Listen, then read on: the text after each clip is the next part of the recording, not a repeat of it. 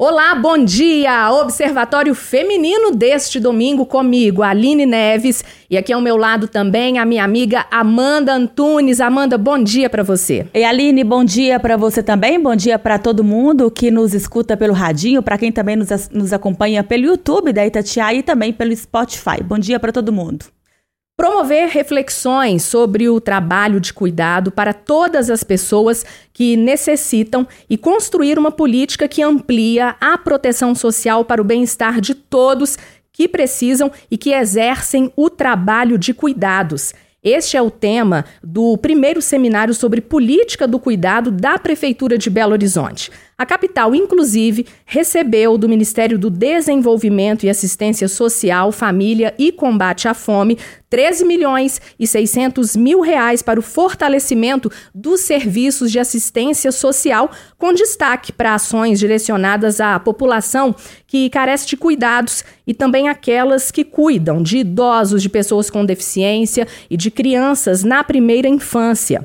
A gente pode linkar esse assunto, cuidado, à redação do Enem do ano passado, que o tema foi o seguinte: Desafios para o enfrentamento da invisibilidade do trabalho de cuidado realizado pela mulher no Brasil.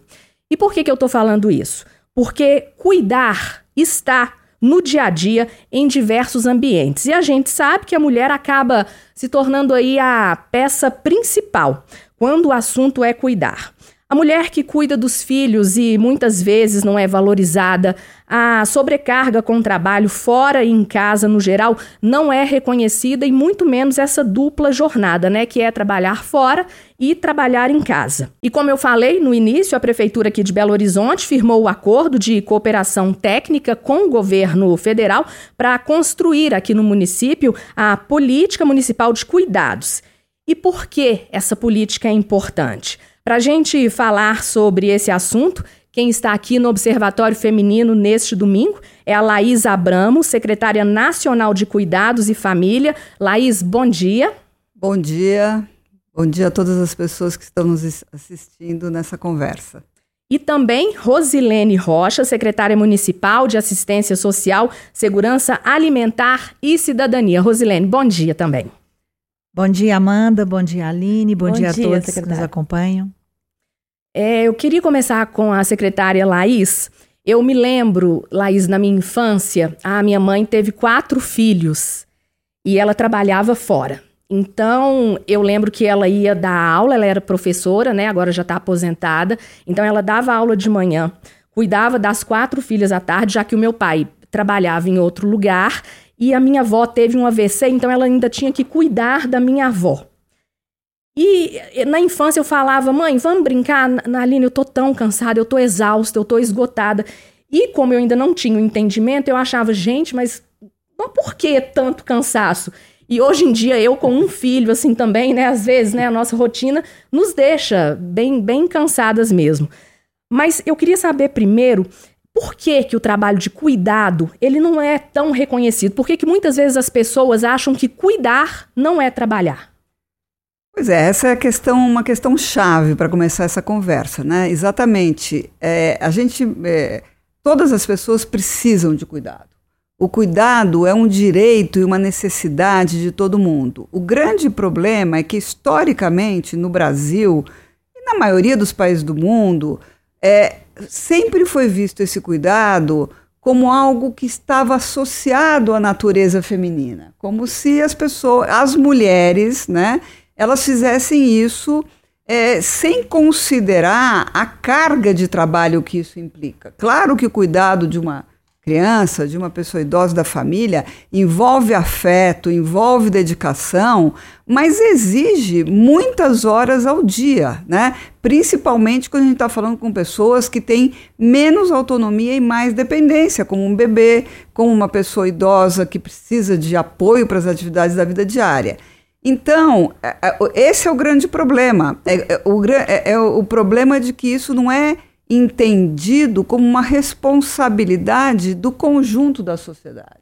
Né? Com isso, eu não estou querendo tirar o papel da família, mas a gente não pode estar é, fazendo essa associação dessa forma, porque senão acontece exatamente o que o Enem propôs para que se, se refletisse. Né? É um trabalho invisível, não é reconhecido e é um trabalho que muitas vezes impede que as mulheres exerçam os seus direitos em outros âmbitos da vida, impede que elas concluam suas trajetórias educacionais, de formação profissional, que elas estejam no mercado de trabalho ou, como no exemplo que você acaba de dar, que elas trabalhem também fora de casa remuneradamente. Isso acaba gerando uma carga é, é, é de esforço físico e mental, é, a, a ideia da dupla jornada, da tripla jornada, que acaba exaurindo as mulheres. Né? Então, é isso que, é, que nós consideramos que tem que ser transformado na sociedade brasileira. Eu acho que é, eu sinto que é um assunto que vem sendo discutido há pouco tempo, né? E acredito também que vai demorar muito para a gente conseguir mudar a nossa realidade, porque eu percebo que muitas mulheres, né, a sociedade cobra, e as mulheres, elas acabam se cobrando também, que ela tem que dar conta no serviço, chegar em casa tem que estar tá tudo limpo, a, nunca senta para assistir uma televisão ou uma coisa, né, qualquer, e porque ela se sente culpada se a comida não está pronta, sendo que a mulher trabalhou né, muitas vezes o dia inteiro, da mesma forma que o companheiro, né, trabalhou também o dia inteiro, mas quando chega em casa, quem tem que resolver esses problemas é sempre a mulher. E eu falo isso, é, eu percebo muito de pessoas próximas a gente que, que né, é, que se sente culpada por isso mesmo. E eu fico observando quando a pessoa fala assim, ah, fulano, né, às vezes tá em casa, ah, me ajudou, me ajuda a fazer isso, gente. Tem isso de ajudar, né? É dividir, todo mundo é, é obrigado a saber. Tipo, eu tenho um filho de sete anos e ainda não sabe, né? Mas eu já fico introduzindo na cabecinha dele que ele vai aprender a cozinhar porque ele come. Ele tem que aprender a, a arrumar a cama dele porque é onde ele vai dormir. Então, assim, ele também tem que ter as responsabilidades dele e não ficar só com a mulher, a mulher, né? Que é isso. Então, assim, é, eu queria saber como que a gente. Eu queria entender se realmente é um assunto que a gente começa a discutir agora, né? E como que isso, na prática, assim, com políticas públicas, como que está sendo essa atuação, né, aqui no Brasil e mais precisamente em Belo Horizonte, né? Que agora teve até um seminário, né, esse final de semana, né, na última semana, falando sobre isso. Enfim, como estão sendo essas discussões para que essa realidade no futuro ela não exista mais? Eu gostaria de ouvir das duas secretárias, por favor. Bem, eu acho que a sua pergunta está muito bem colocada é, e acho que tem verdades muito importantes, mas a gente também tem luzes diante desse desafio. É, eu, por exemplo, tenho um filho de 30 e ensinei muita coisa, mas lamentavelmente não tive a mesma compreensão de você, que é de uma geração mais nova, para ter essa informação, né? Embora ele cuide das coisas, arrume a cama, lava a louça, etc. Essa discussão mais profunda e o Brasil, né, no seminário que a gente fez, a gente chegou a tratar disso, a secretária Laís trouxe informações de outros países da América Latina e do Brasil. O Brasil está entrando tardiamente nesse debate da questão de construção de uma política de cuidados. E necessariamente, aí o seminário teve muito essa, essa, esse papel, necessariamente você precisa do poder indutor de, dos governos. Né, do, da União, dos, dos estados e dos municípios, para que essa realidade seja transformada. Né? Então, também isso aconteceu de uma maneira muito rica no seminário. Não só mulheres que são beneficiárias, usuárias de políticas do cuidado aqui em Belo Horizonte, é, como logo assim que a secretária Laís falou, o próprio prefeito Fuad colocou: nossa, a gente tem que pensar em cuidar de quem cuida. Porque quem cuida precisa de tempo para se cuidar, quem cuida tem direito a se remunerar, tem aspectos econômicos muito importantes. Belo Horizonte é uma cidade que tem mais idosos do que criança.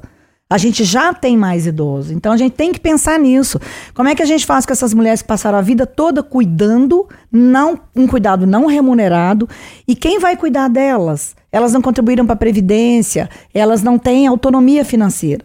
Então, o poder público tem o dever, a obrigação de reconhecer o cuidado como direito, né, e organizar as suas políticas públicas, saúde, educação, assistência social, segurança alimentar, da maneira mais integrada possível, para que essas políticas cheguem cada vez mais no, nos domicílios e nas entregas regionais.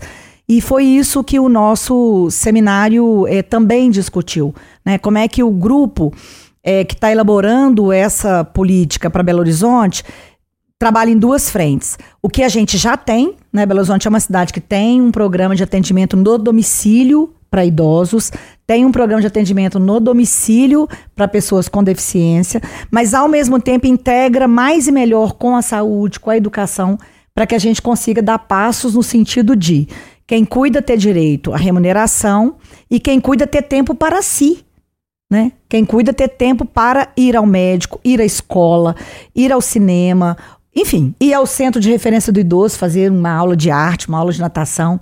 Enfim, são muitas as discussões, mas a gente está num momento muito propício para reorganizar as atividades da cidade é, e do país, aí, com todo esse, esse apoio, essa mobilização no território nacional que o, que o Ministério do Desenvolvimento Social, que o governo federal vem fazendo. A gente saiu muito, muito animado do seminário.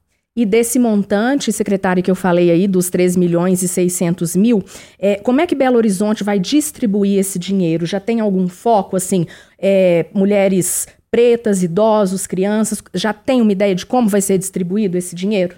Uma das maiores dificuldades das políticas públicas em geral é exatamente fazer o recorte de raça e o recorte de gênero. Então, essa, essa para mim é a espinha dorsal da reorganização que o cuidado, que uma política de cuidado traz. Ou seja, como é que a assistência social, a saúde, a segurança alimentar vão trazer para dentro da entrega pública que a gente faz no, na unidade básica de saúde, no centro de referência da assistência social, essa distinção de raça e de gênero. Ou seja, como é que a gente vai. Porque são essas mulheres que cuidam e são grande maioria de mulheres pretas. Então, são essas mulheres que estão sem remuneração, as desigualdades sendo aprofundadas. Então, os recursos serão direcionados nessa perspectiva, né? Em aberturas de mais centros de referência da assistência social dentro das comunidades, lá para dialogar e organizar é, essas famílias, essas mulheres, e para expandir, para ampliar o serviço no domicílio, de cuidado no domicílio, para pessoa idosa e para pessoa com deficiência. É, a, a, a estratégia nacional, a secretária Laís vai explicar um pouco melhor, ela, todo mundo precisa de cuidado. Né? Nós, hoje ela falou muito bem sobre isso. Nós estamos aqui porque alguém nos ajudou a cuidar dessa roupa, alguém fez comida para a gente almoçar, pode ser no restaurante, pode ser na casa da gente, enfim. Né? Nós estamos aqui porque outros tantos cuidaram. Né?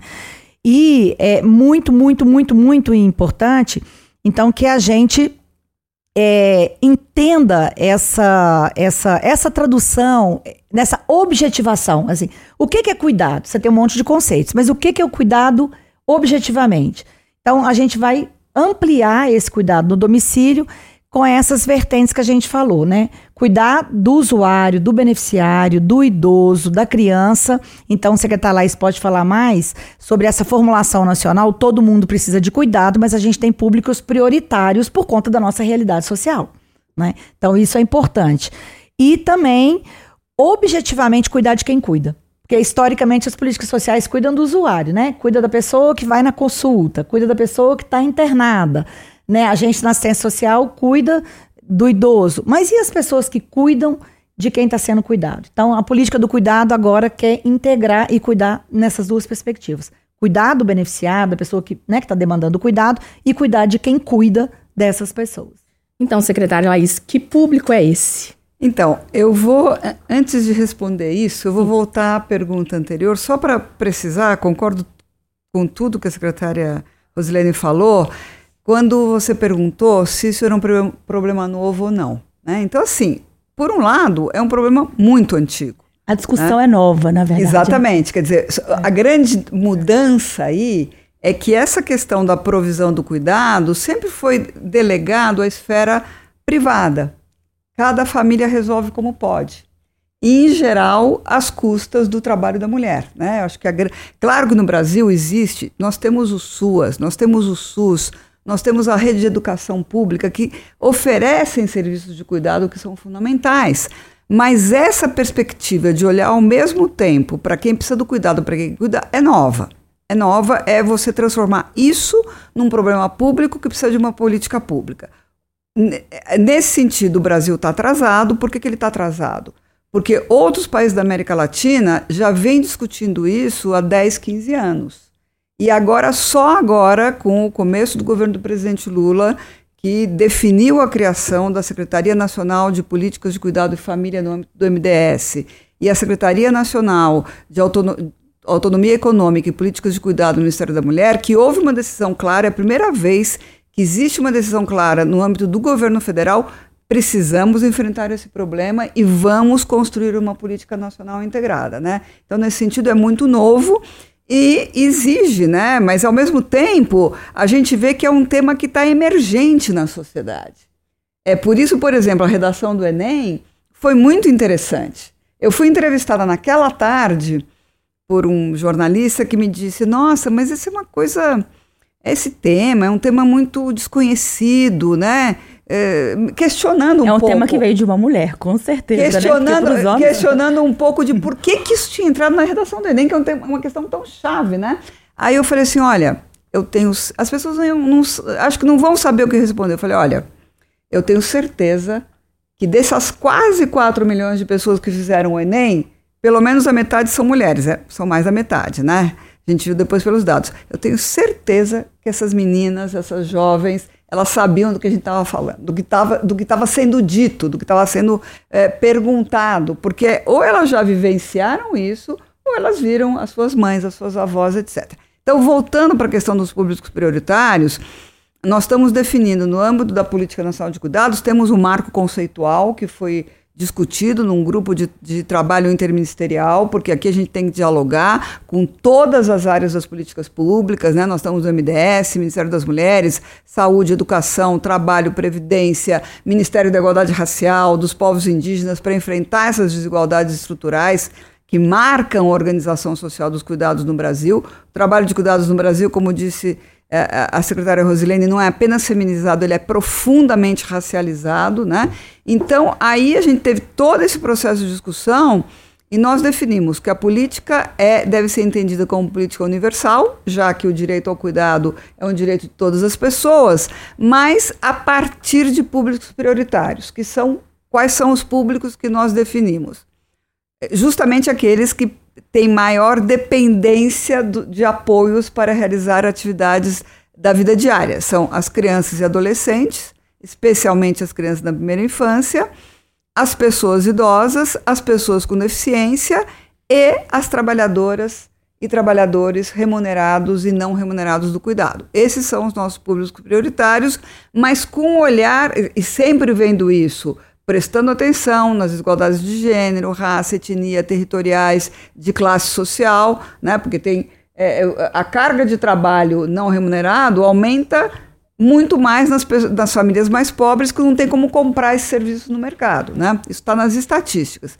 Então, a, tem um olhar específico aí também para a questão é, das desigualdades territoriais e para vários segmentos da população que tem uma maior dificuldade no acesso ao direito ao cuidado. População de rua, povos indígenas, as mulheres, as mulheres negras, as mulheres indígenas, sem dúvida, né? Mas é, é, é, é também as, as pessoas imigrantes, a população LGBTQIA, que tem uma série de especificidades. As pessoas jovens, que também têm que conciliar não apenas o cuidado na família, muitas das mulheres jovens já são mães, é, e o trabalho remunerado com a conclusão das suas trajetórias é, educacionais. Então, você também tem que ter um olhar específico para as pessoas jovens, né?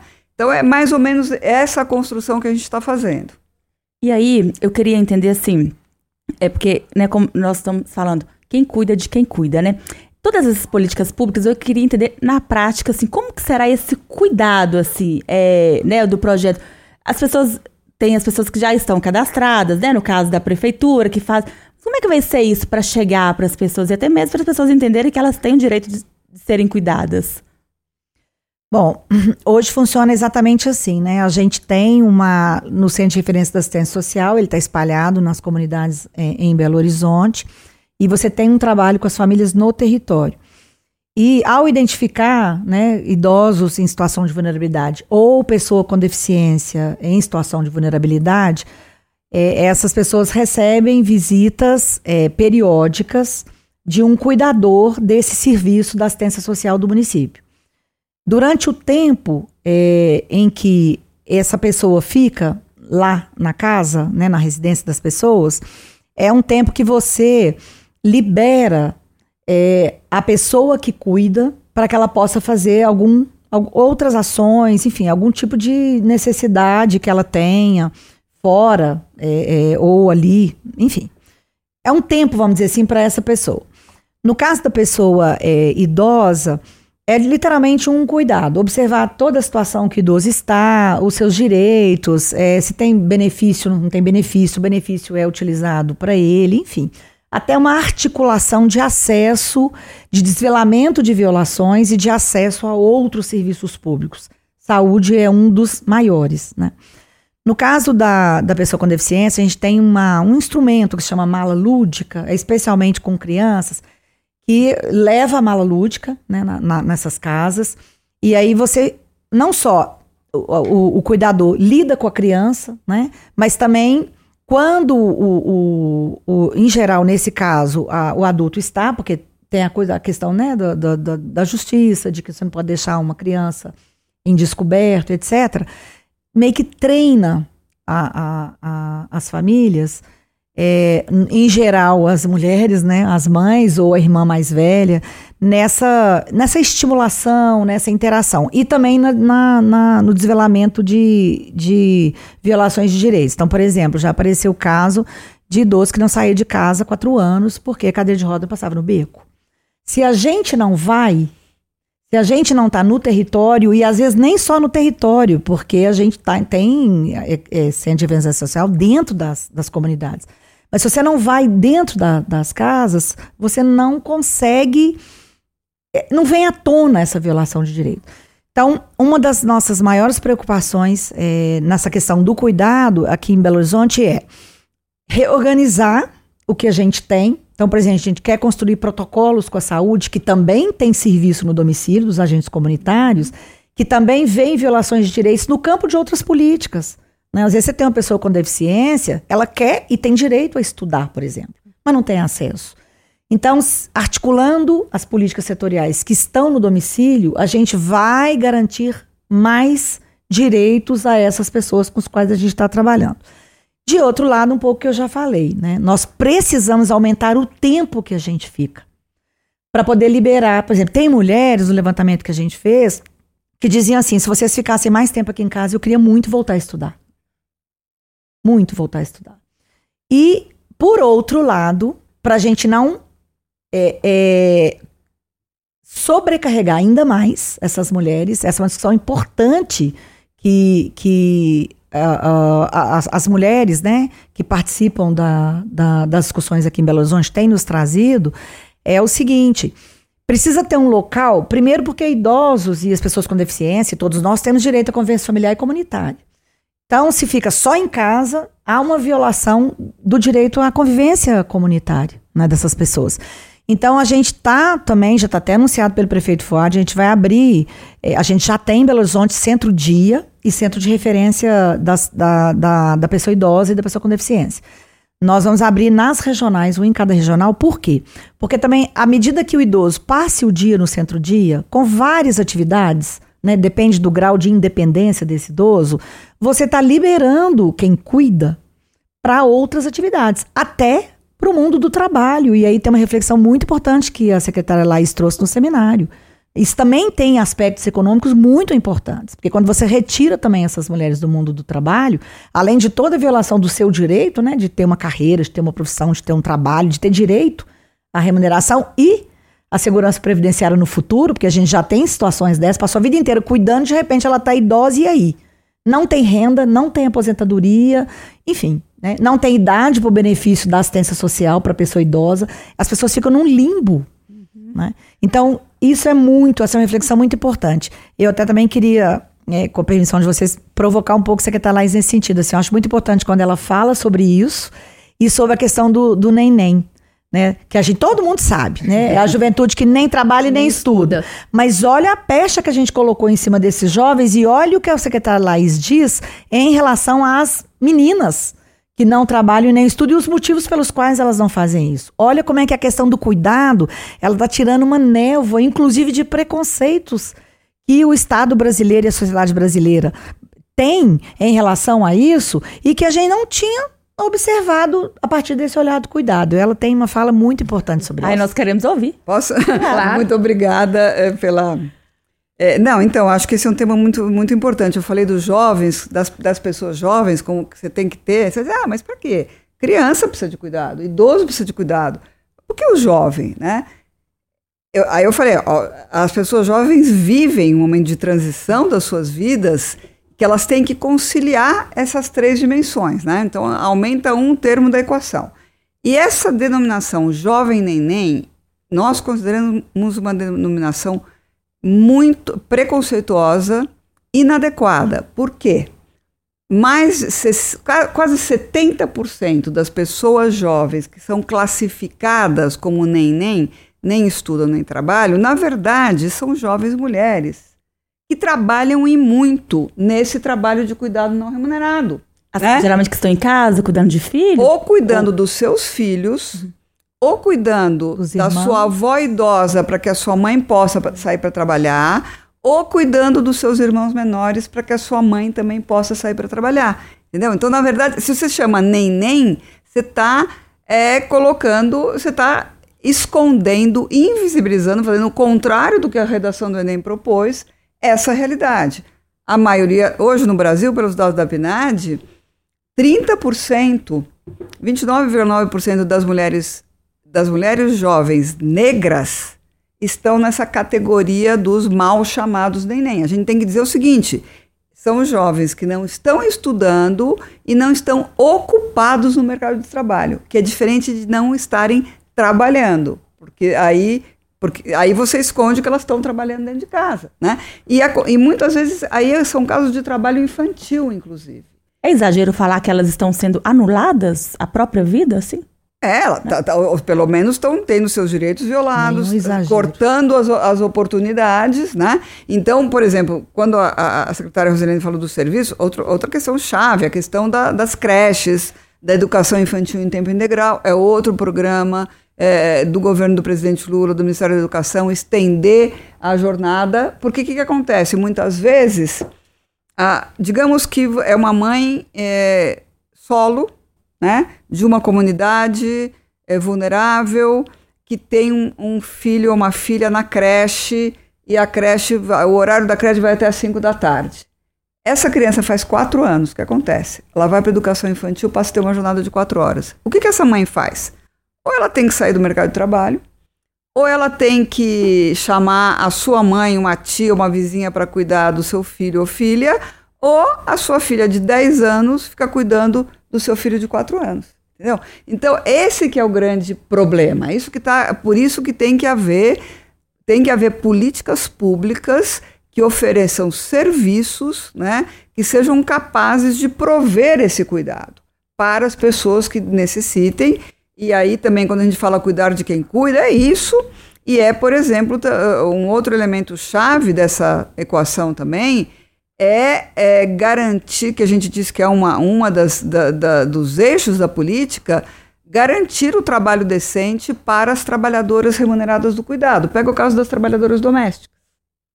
Elas vão cuidar dos filhos das outras famílias, com quem ficam os filhos delas? Né? E muitas vezes são acusadas, como foi apareceu no seminário também uma discussão muito importante, são acusadas de negligência, porque deixam a filha de 10 anos cuidando. Estou dando um exemplo hipotético, mas é, isso acontece, né? a gente vê pelas estatísticas.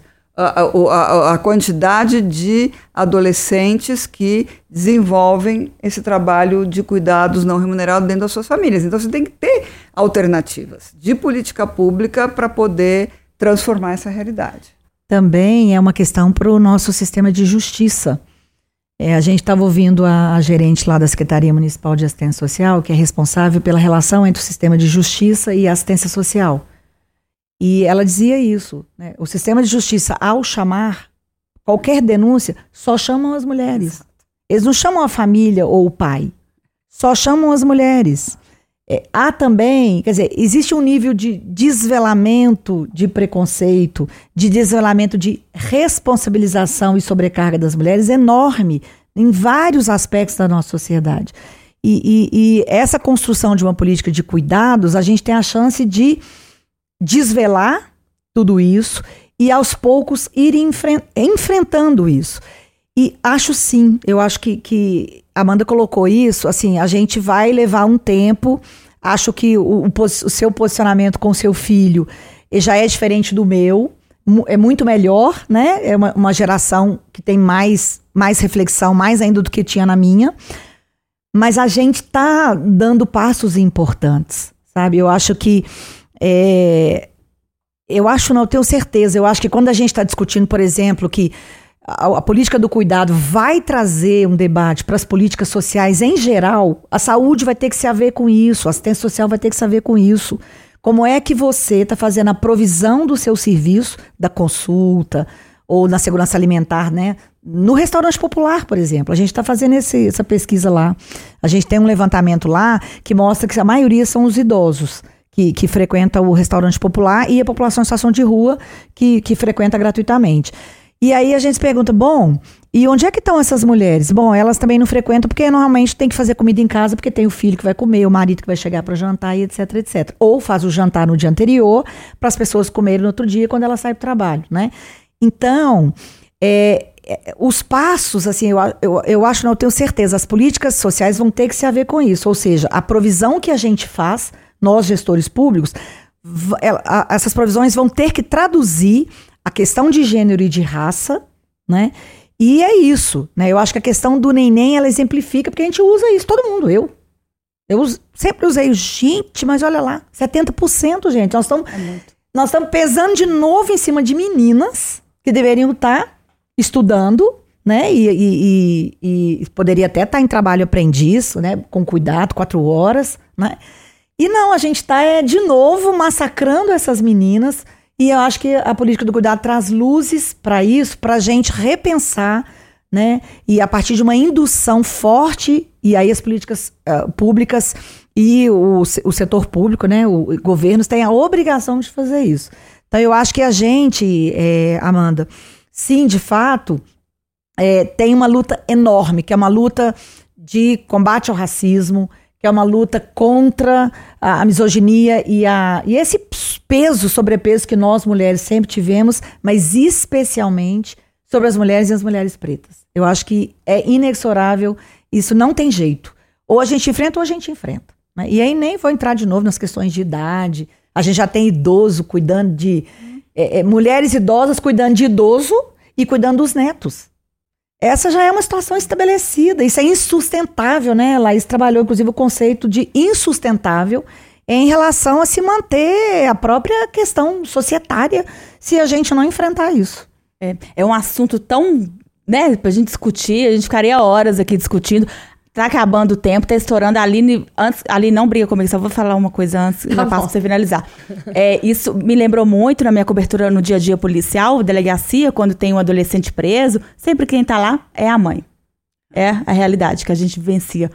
Mas enfim, Aline, a gente tem que ir embora, né? Pois é, eu queria agradecer muito aqui, gente, a secretária Laís Abramo, que é secretária nacional de Cuidados e Família, e também Rosilene Rocha, secretária municipal de Assistência Social, Segurança Alimentar e Cidadania. Meninas, muito obrigada pela conversa, pelos esclarecimentos e vamos cuidar de quem cuida. Obrigada a vocês, muitíssimo obrigada. Também, muito obrigada, um grande prazer. Amanda, bom dia. Bom dia, até semana que vem. Até né? semana que vem. Tchau, gente.